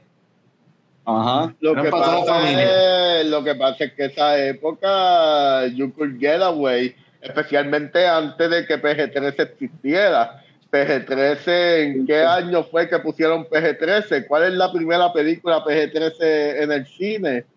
¿Cuál fue? No fue este, el of Doom. Uh, vamos a buscar ese. Uh, first PG-13 movie, pero, pero sí está. Uh, pues, lo que busqué, Red Dawn. Red, Red Dawn Red Dawn con Patrick Swayze es la primera película PG-13, hermano. y después viene Indiana Jones and the Temple of Doom, de, de las que mencionan de las primeras. Y, mano, o sea, Indiana Jones and the Temple of Doom, que ven literalmente a, alguien arrancándole un corazón a alguien, mano. Talibá, talibá, chactite. Bueno, o sea, y You Can Get Away con poner cosas bien violentas y sexuales en películas PG para ese tiempo. Y eso, eso fue en el 84 que salió Red Dawn, ¿sabes? En, los 80 fue que vinieron a... Fue que empezó... Vino la, la, la, calificación de PG-13 como tal. En los 70s y en los 60s tú podías get away with a whole lot, porque PG significa parental guidance. O sea, está a discreción del padre si el niño la puede ver o no. Ahora hoy en día no, ahora PG es como que lo puede ver todo el mundo, lo que no es así. O sea, G, G, General Audiences, es que cualquiera lo puede ver, de cualquier edad, no importa ofender a nadie. PG es Parental Guidance. La gente se cree que PG lo puede ver todo el mundo y en realidad no, es que es responsabilidad del padre decidir si su hijo ve o no esa película. Pero eh, eso es eh, para todo el mundo. Eso también es culpa de, de, la misma industria del cine cuando, cuando te ponen te dan e-, ese indicio de que, de que los, los nenes pueden ver todas las películas PG. Es como que si, si los nenes pueden verlas, porque entonces no son G. Es la misma industria del cine que, que tiene la son G, más que de, muñequitos, quizás. Eh, sí, y de muñequitos las que son para bebé, por babies, las que son de muñequitos las que son para bebé, tú sabes. porque para hacer, para hacer G, esta conversación tan interesante, no tiene que ver con el Nada que ver con una, una, buena, pero para hacer G tiene que ser algo, una temática, o sea, la película no puede tener ninguna temática ni tocar nada que vaya a ofender a nadie o que vaya en contra de nadie, es como que general audiences. Se lo puede ver gente de cualquier religión, de cualquier sexo, de cualquier orientación, de cualquier este, nacionalidad, de cualquier... Este, tiene que ser una película de animales. ¿Ah? En el bosque, animales en el bosque o algo, tú sabes, que no haya Animales en el bosque que no haga ningún tipo de referencia a, nada, a nada. Y, cuidado, y cuidado porque si los animales en el bosque empiezan a comerse uno a otro y empiezan a cazar, cuidado si a lo mejor eso lo, si hay mucha sangre, eso quizás lo suba a PG, I don't know. no sé. ¿Cómo sí, mano, pero, pero es así. Y para ese tiempo no, para ese tiempo podían enseñar una teta y era PG y PG-13, tú sabes.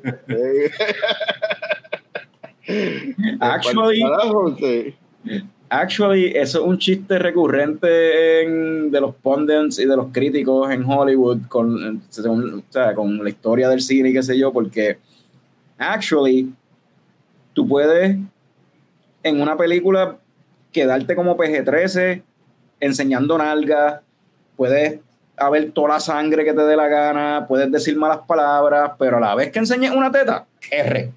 R, esto es rated R. No, no puede haber teta. O sea, puedes hacer a medio mundo, puedes masacrar a todo el mundo en la calle, pero no pueden salir un par de tetas. Eso es como que, oh. Pero, Un par de tetas, mano. Un par de tetas. ¿Qué es eso?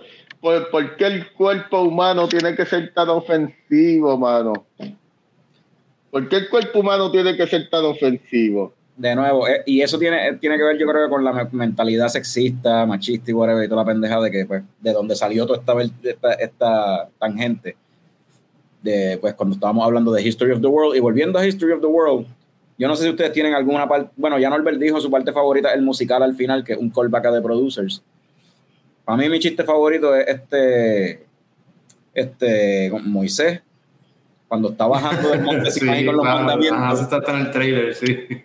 Aquí están los 15 mandamientos. ¡Ah! Y se le cayó una de las tabletas. Diez mandamientos. No, son 10. Ahora son 10, ahora son 10 mandamientos.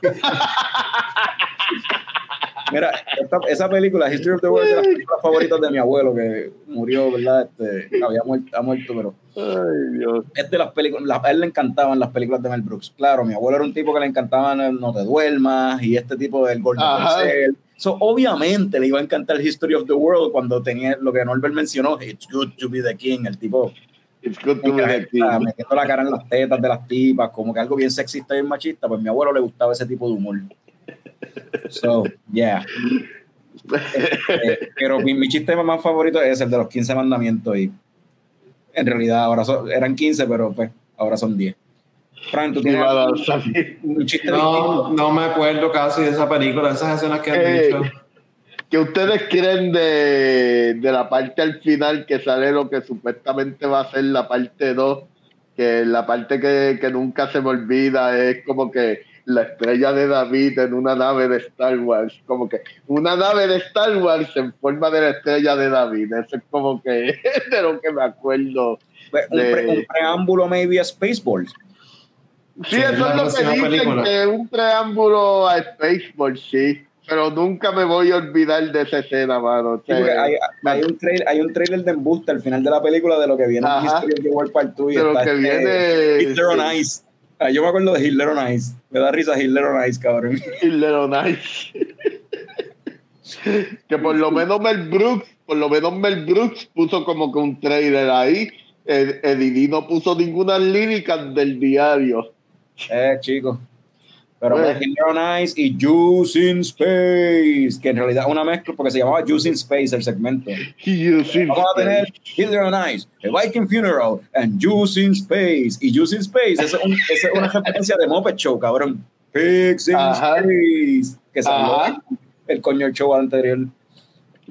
So, yeah. Y después de entonces History of the World, ahí es que viene la, la, la, la, Ahí que viene Spaceballs. la mostra, la, la, la, la, la, Ahí es que viene Spaceballs. Tu película favorita de Norbert.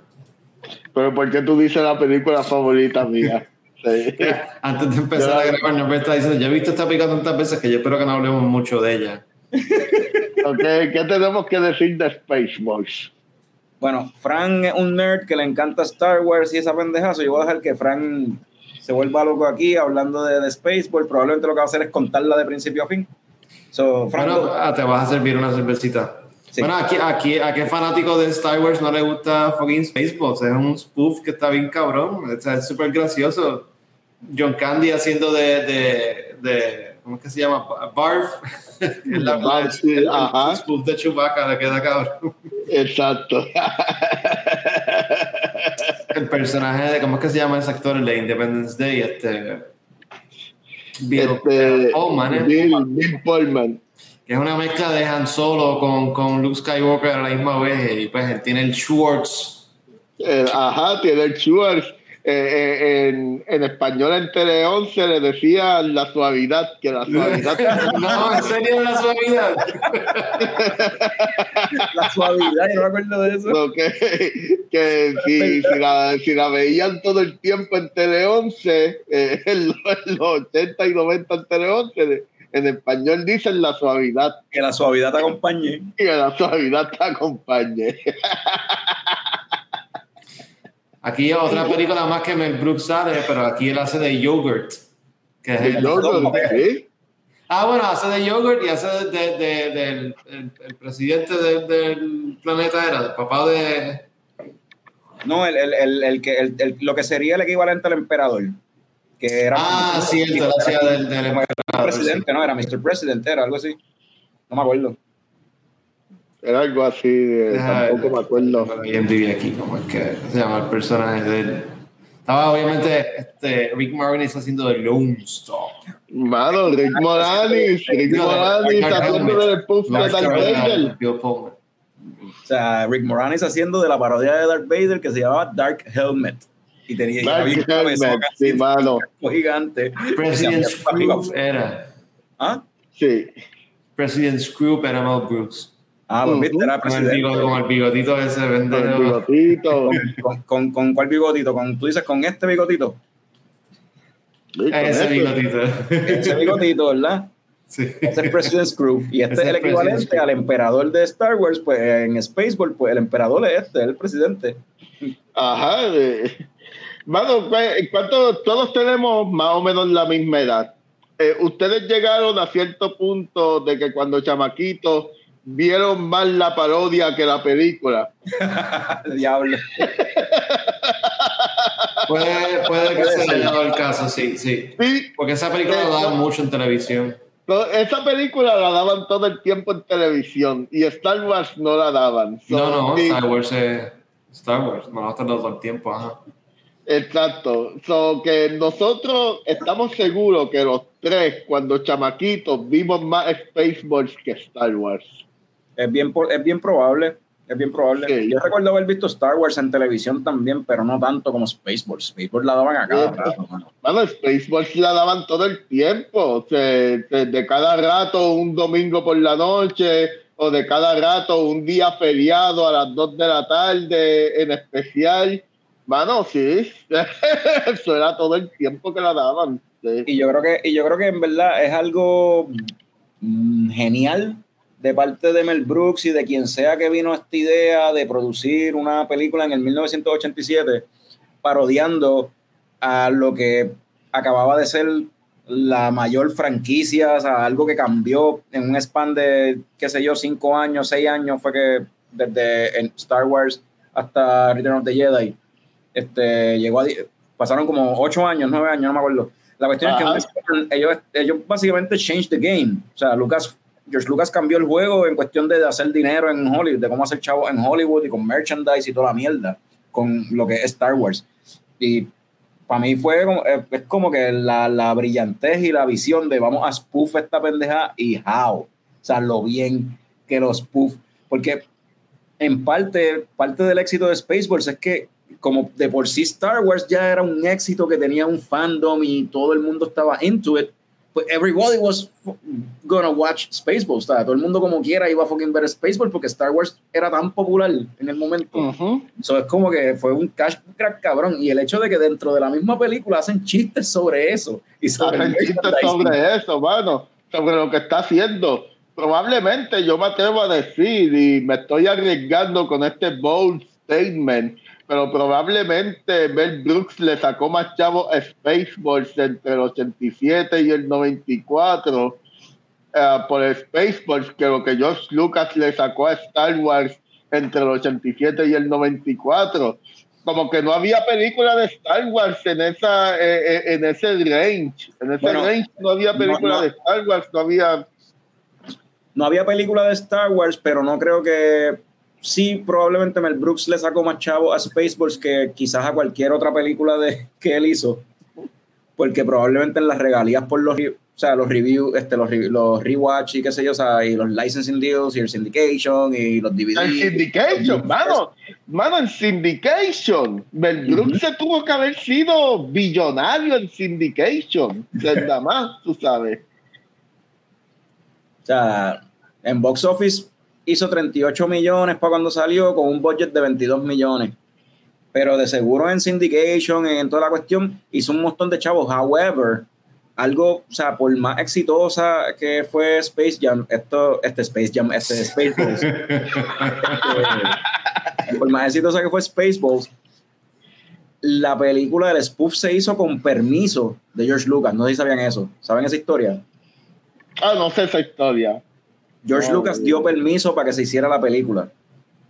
Y George Lucas, siendo el genio capitalista que es, le dijo a Mel Brooks: No hay problema, haz el spoof, pero no puedes hacer ni una sola pieza de merchandising de la película.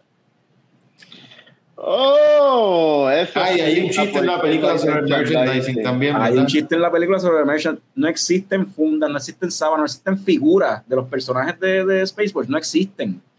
Y hubiese sido un paro, mano. No Yo hubiese existe. Porque, comprado. porque en cierta forma, George Lucas, siendo el genio capitalista que es, le dijo, sí, hazlo, porque basically you're ya yo no voy a tirar más ninguna película de Star Wars, o tú estás básicamente haciéndome promoción a mí, al merchandising que yo estoy vendiendo. Puede ser, puede ser. Eh, eso cambia los muñequitos. No sabía ese detalle, eso cambia lo que, lo que acabo de decir. So, wow. Eh, para, eh, vamos a hablar claro. George Lucas no es un buen director. George Lucas es. es un buen capitalista. Bueno, y para esa época no tanto, porque él, él, salió jodido con esos dios de, de, los juguetes. Fue después cuando los, los prequels que. Sí, cabrón, pero he played the long game. Él no es pendejo. Played the long game y que el día el, el, el, trato que él tenía con, la, con, los, con los que producían los juguetes expirara, para entonces decir, ok, expiró el deal, ustedes no quisieron renovar el contrato porque yo llevo más de 10 años sin hacer películas o ya los juguetes de Star Wars no se están vendiendo Ah, pues. Pues puedo hacer una película Star Wars, cabrón. Ah, pero, pero, pero, pero, pero, espérate, yo voy a vender los juguetes. No, no, no, papi, ahora tenemos que renegociar. George's Revenge. Sí, sí. George's Revenge. yeah. Yeah. Ah, como dijo Norbert. Definitivamente. Definitivamente George Lucas es mejor mercadeo de lo que es cineasta. So, hay que dársela. Obligado, sí, estoy de acuerdo. So, después de Spaceballs, ah, bueno, escena favorita o chiste favorito antes de movernos para la próxima. Uh, mencionamos mi, mi, mi, chiste favorito de la película cuando chamaquito era cuando todo el mundo se estaba escapando de la nave pero de adulto es el chiste del merchandise merchandise es como que wow tan fucking brillante en verdad sí cuando, cuando enseñan que tienen Spaceballs de movie Ajá, es porque la película que sí. sí, mano, y, y, cuando, lo, cuando ellos ponen la película y se ven ellos mismos mirando. Ese era el que yo iba a decir. Ese está cabrón. This is happening. When is this happening? Now. Like now, now? Like, yeah, but what, but what happens then? Okay, we're going to fast forward to you then. missed it. No, you missed it. Go back. What is, what is this? This is now. Like now, now? Like now? Cuando se enfrentan Dark Helmet y, y, y, y, Lone Star. Con los dos oh, anillos. Lone Star. Ajá. I see your shorts, it's as big as mine.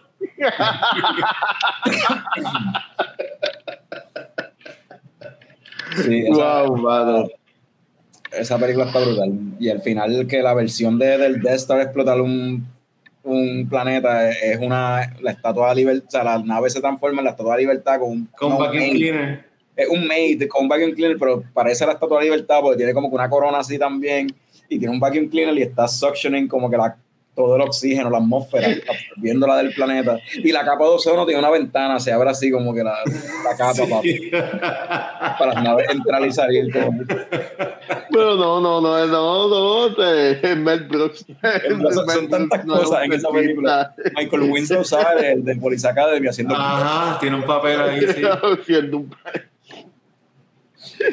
de, eh, hasta, hasta un chiste de Eddie en al final estaba por, ah, estaba sí. por ahí. Se... Hello, my lady, hello, my darling. el alien que sale así desde la. Ah, que está como el sapito de. de, de Ajá, y empieza a cantar con Ajá, exacto, sí. Hello, my lady. Fucking Spaceballs. Jesus Christ. No, Probablemente man. esa película es lo que inspiró a hacer este episodio. Eso fue lo único que. Esa probablemente. Película, Vamos a hacer un episodio probablemente. Sí. So, después de Spaceballs, que fue en el 87, tú estabas diciendo, fíjate, de High Anxiety para History of the World fueron cuatro años, de History of the World a Spaceballs fueron seis años. Y cada vez. Wow. O sea, y de, entonces después esperó otra vez cuatro años más, porque después en el 91 tiró Life Stings y ya en los 90s como que empezó, yo creo que Life Stings con esa empezó a decaer. Y esto no es un spoof. ¿Eh? Los 90, Norbert. ¿Qué yo estoy diciendo? ¿Qué yo estoy diciendo? Verdadero experto de película, Eduardo. Sé que estás escuchando este episodio. ¿Qué te estoy diciendo de los 90? ¿En qué época fue que Mel Brooks empezó a hacer mierda?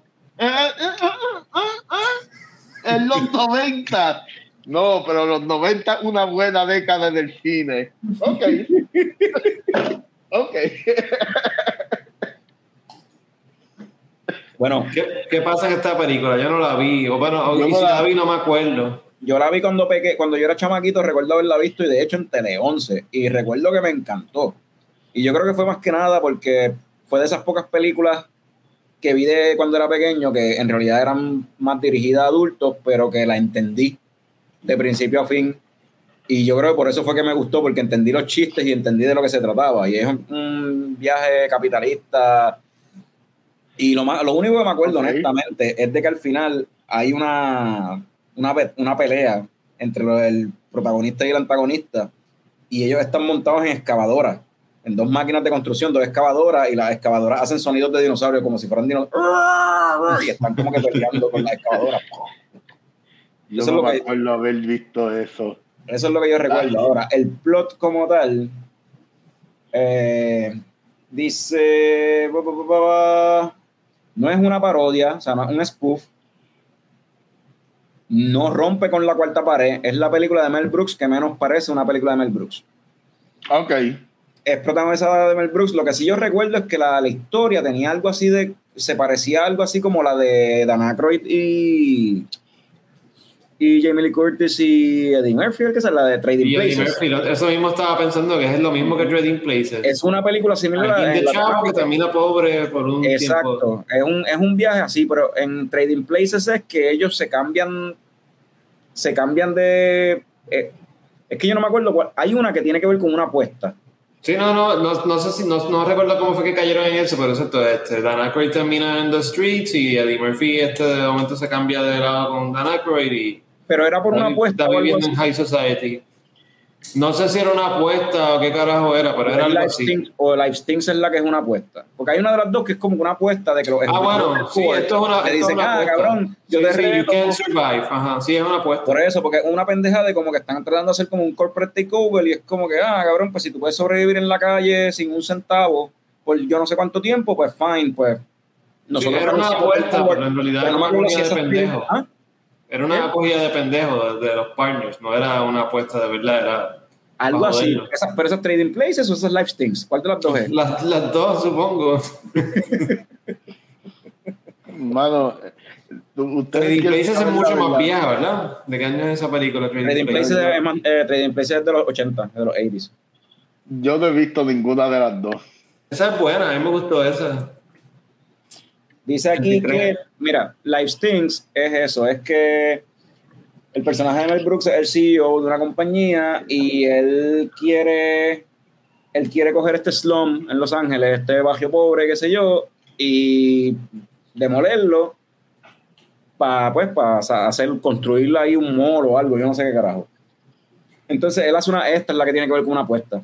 Life Stings. Él hace una apuesta con su rival eh, interpretado por Jeffrey Tambor y que también tiene un interés en construir algo ahí en ese terreno y entonces lo que eh, su rival lo, le, ¿cómo es? Reta a Mel Brooks de que si él puede vivir en las calles como homeless por 30 días, como que yo te reto a vivir 30 días ahí como que fucking homeless, sin un centavo, sin hogar, sin techo, whatever. Este, déjame cambiar aquí para que no se vea el cuarto vacío. Este, y entonces que el, si pierdes, o sea, si el tipo no puede por los, este, hacer la, eh, estar 30 días como homeless, pues entonces la, el terreno es lo que están apostando. O sea, si él puede estar los 30 días como homeless, pues él se queda con ese terreno y puede fucking construir lo que él quiera ahí. Si no, pues el otro cabrón lo coge. Es algo bien mierda, en verdad, bien pendejo.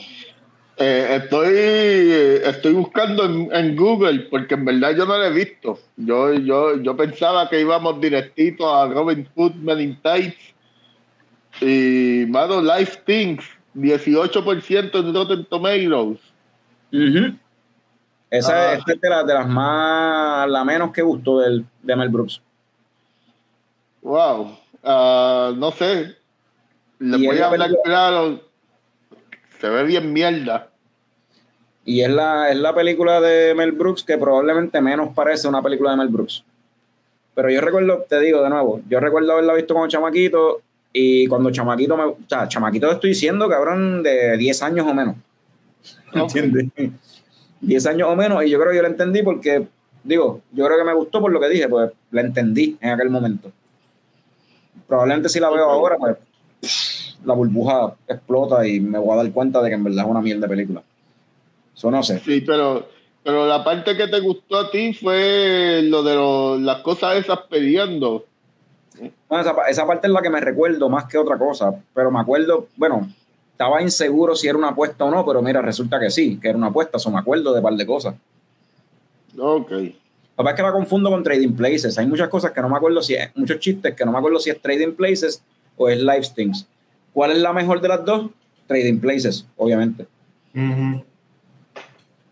Este, después de Live Stings, que fue un flop, eh, Live Stings costó, fíjate, no fue un flop, pero pues en verdad a nadie le gustó.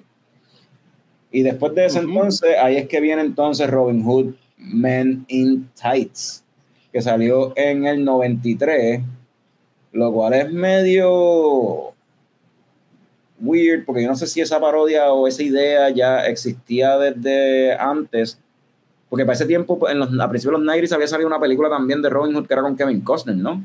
¿Qué vino primero, esto o la de Kevin Costner? La de, Kevin Costner. Eso es una parodia de la de Kevin Costner. Pues, that was really quick, wasn't it? Fue rápido. Uno. Sí, bueno, dos años después, como quieras verlo. Ajá, dos años que yo creo que bastante rápido. rápido. De que salió una película en el 91 y ya en el 93, boom, aquí tenemos una parodia y, y, y lo que digo de rápido es porque es rápido, pero no es mal. Esta película no es mala, es bastante funny. It's actually pretty good. ok.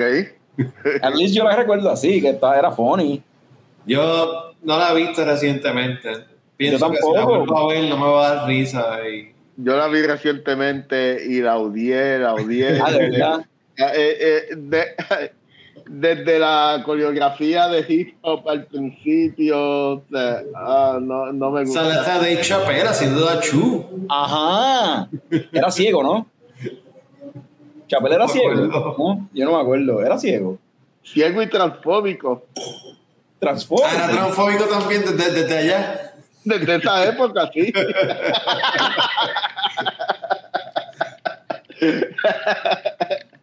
Ay, Dave Chappelle. Ay, man. Mira, yo no, yo no, he visto esa película en, en, desde el no, ¿cuándo fue que salió? En el 93. Yo no he visto esa película desde el 93, 94 por ahí. Pero recuerdo que me, me, daba risa, me tripeaba, estaba funny. ¿sabes? A mí me daba gracia cuando chamaquito, qué sé yo, el, el panty de metal. El panty de metal, el negrito ciego que se viraba y le metía eh, eh, humor de, de, resulta, ser de Dave Chappelle, sí. Eh, el negro más odiado ahora en, en el 2021. Bueno, no sé quién lo odia, pero no, no son los blancos. ¿Cómo que no son los blancos quienes lo odian? El internet no está inundado de, de opiniones negativas hacia él y que él se burla tanto de la comunidad. Chapel nunca lo van a cancelar. No sé. No sé.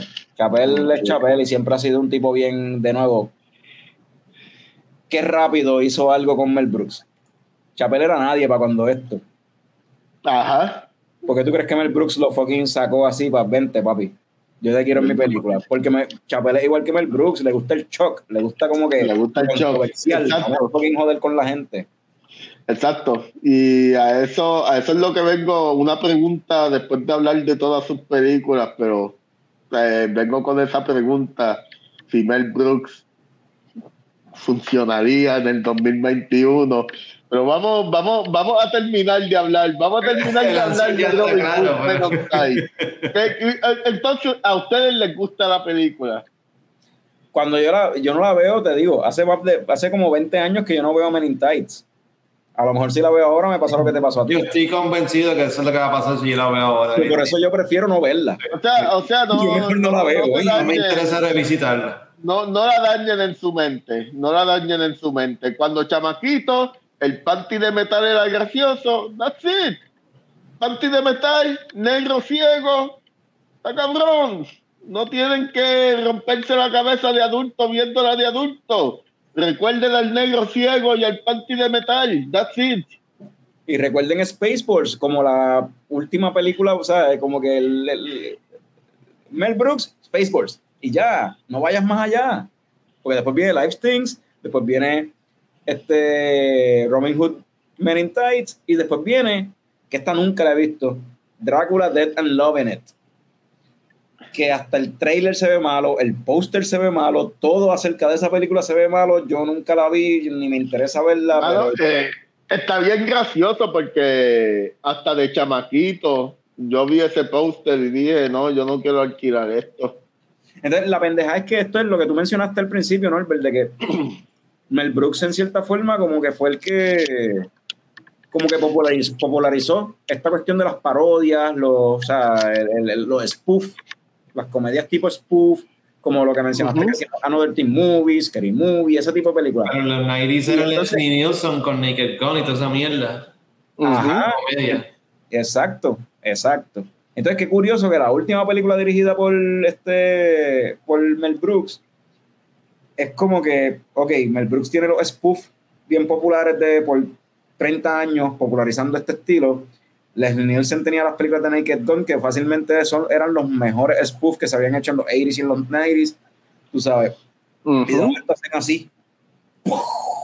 Se casaron, se juntaron esas dos fuerzas de lo que es spoof comedy. Para una, Ajá, Drácula. para una película que se veía por todos lados, todo decía, soy una mierda. Yo nunca la vi. Mira, en la película tú ves, tú ves el póster, tú ves el póster y la película te dice soy una mierda. El póster te lo dice, eh, soy una mierda. Eh, yo creo que yo creo que es lo que pasa con muchos artistas y pasa no tan solo en el cine, pasa también con la música, pasa también en todo, de que un artista llega a su peak y después de cierto tiempo va a bajar. Y yo creo que Mel Brooks, después de Spaceballs en el 87, ya no tenía más nada que decir ya sus chistes se volvieron viejos, al punto de que, de que Robin Hood Benitice repite muchos chistes, literalmente hace referencia a sus películas viejas. Y es como que, ¿por qué, cabrón? En verdad, en verdad no. Y Mel Brooks sí ha tenido éxito como voice actor y haciendo otras cosas después de los 90. Que él todavía, ya quisiera yo seguir aquí hablando mierda a los 95 años. Ojalá pueda seguir torturando a la gente con la mierda que hablo en podcast. Pero, y él puede. Y, pero como director de cine, mano, después de Spaceballs no tenía más nada que decir. Y no estoy criticando a Mel Brooks, simplemente estoy diciendo que después de cierta edad no tuvo más nada que decir. Ya lo, ya había, ya había hecho los chistes que tenía que hacer y ya, y no hay nada malo en eso. Sí, sí, siempre vamos a tenerle producers y Blazing Saddles y, y, y John Frankenstein, está bien. Sí, bueno, y, y, aparte que en los 90 la competencia de Spoof estaba demasiado cabrona. Teníamos Naked Gun, teníamos Hot Shots, teníamos, teníamos los Wayans haciéndolo de ellos con Uh, ¿Cuál es la, la parodia? Oh my, oh my God, la parodia de películas de negro que los Wayans tenían. Uh, ah, este, Don. Menace. Don. Menace, que sí, que, que es una parodia de Boys in the Hood. Bueno, se Don Jiménez está cabrona y cuando, cuando tú llegas a ver, Mel Brooks estaba compitiendo con un montón de chamaquitos haciendo puff mucho más cabrones y mucho más relevantes para, para el tiempo. Y, yo, y, yo, yo que... y, está, y eso está bien, mano, que, que haya inspirado más gente. Y yo lo que, yo lo que añadiría a eso que Norbert está diciendo es el hecho de que en el 95, whatever que salió esta película, ya Mel Brooks estaba cerca de los 70 años. Era un tipo uh -huh. de 70 años tratando de hacer reír a gente de, de, 50 años menos que él, tú sabes, o 30, uh -huh. o 80, 50, 60 sí. años menos que él, ¿entiendes? O sea, ya él estaba, ya su sentido de humor estaba pasé, tú sabes, como que estaba, it wasn't uh -huh. there anymore, como para estar fucking escribiendo y dirigiendo películas. Maybe si se tiraba para stand regresaba a stand-up en aquel momento, no sé si lo hizo, hubiese, maybe tenía éxito, maybe no, no sé. O sea, hay casos bien particulares, bien pocos, en que un comediante puede seguir escribiendo chistes relevantes a, después de cierta edad. George Carlin me viene a la mente, nadie más, en verdad. Nadie más. Y es lo que estamos. Chapel va de camino a lo mismo. Chapel va de camino a ser el, George Carlin de ahora, en verdad, de esta generación. Mano, y, y yo diría, yo, yo no sé si si Chapel sería el George Carlin de esta generación, pero por lo que veo no está simpatizando, aunque, aunque su intención, yo voy a hablar claro, ahora que mencionamos a Dave Chapel y como que empezamos a hablar del tema, y esto tiene mucho que ver con Mel Brooks y cómo, cómo la comedia evoluciona y cómo la comedia deja de, de ser relevante para, para la época, para otra época. Este, veo en Dave Chappelle una persona que simplemente está ofendiendo y ya, una persona que realmente no está haciendo reír a la gente y está ofendiendo a la gente.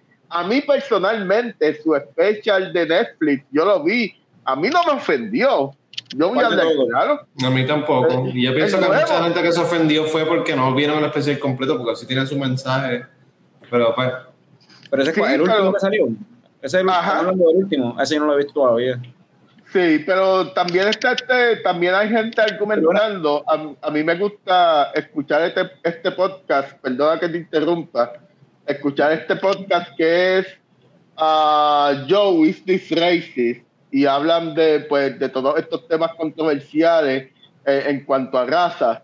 Y lo que la muchacha de ese podcast estaba diciendo, el argumento de ella, independientemente que yo esté de acuerdo con ella eh, o no, es que ella está diciendo tú no puedes decir de momento que no eres un transfóbico, que no eres un homofóbico, tan solo por decir que conociste una transgénero.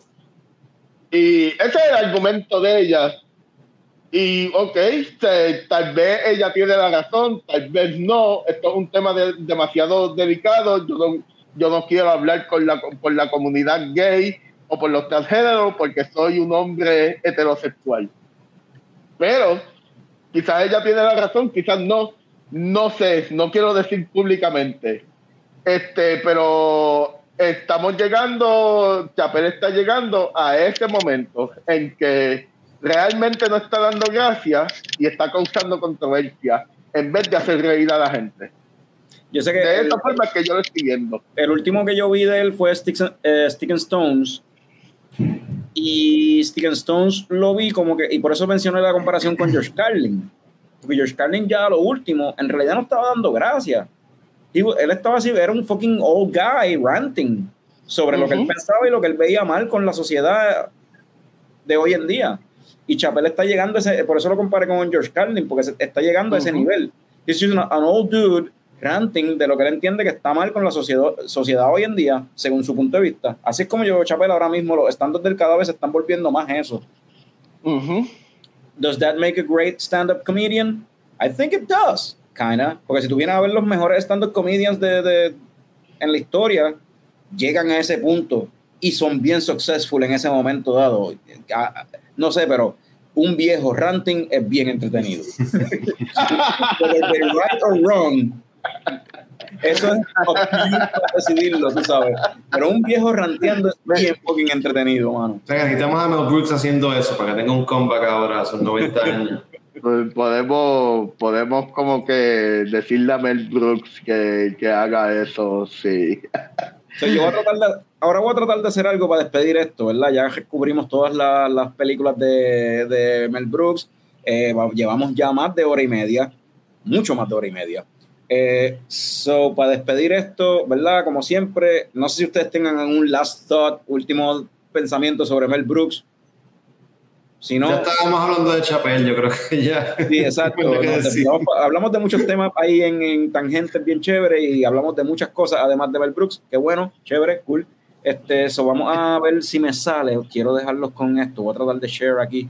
vamos a ver si el internet no me falla y despedirlo con esto. Recuerden compartir esto con amigos cineastas, este, cinéfilos que les gusten las películas y esa pendeja.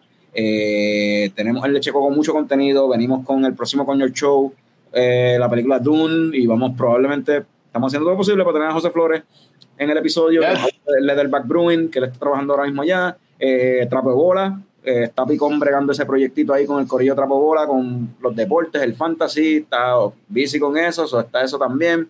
Y anunciaron ya fecha para el Book of Boba Fett. No estamos seguros si vamos a degustar Mandalorian este año o no. Maybe sí, pendiente. Mm. Pendiente, pero déjame ver si esto me sale. Yo voy a tratar aquí de dejarlos con esto. Y esta vez sí, sí, sí, con el audio, con el audio. Vamos a darle, con el audio y todo. Vamos a dejar.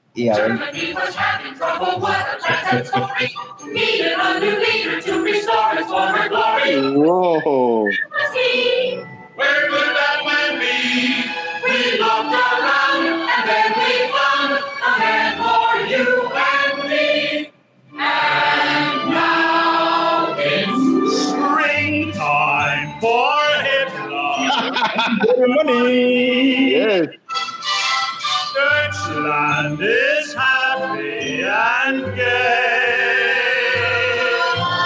We're marching to a faster pace. Look out, here comes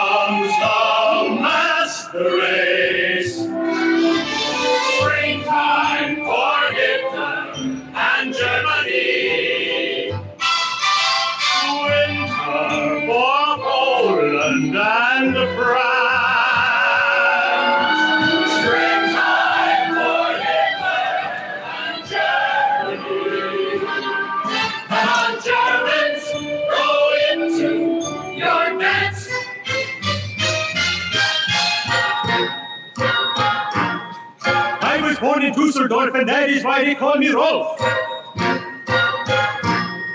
Don't be stupid, be a smarty. Come and join the Nazi party.